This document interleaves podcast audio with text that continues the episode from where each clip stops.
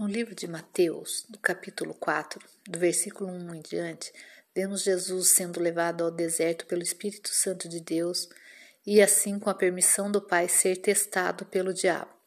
Jesus jejuou durante 40 dias e 40 noites e se sentiu fraco, mas soube rejeitar a cada proposta feita pelo inimigo.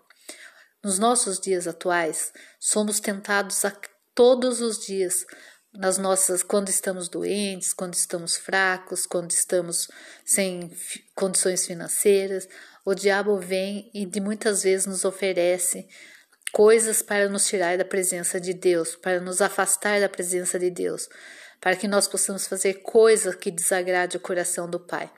Mas se temos o conhecimento de Deus, nós podemos rejeitar e mostrar ao inimigo que Deus é muito mais poderoso do que ele porque ele já foi derrotado.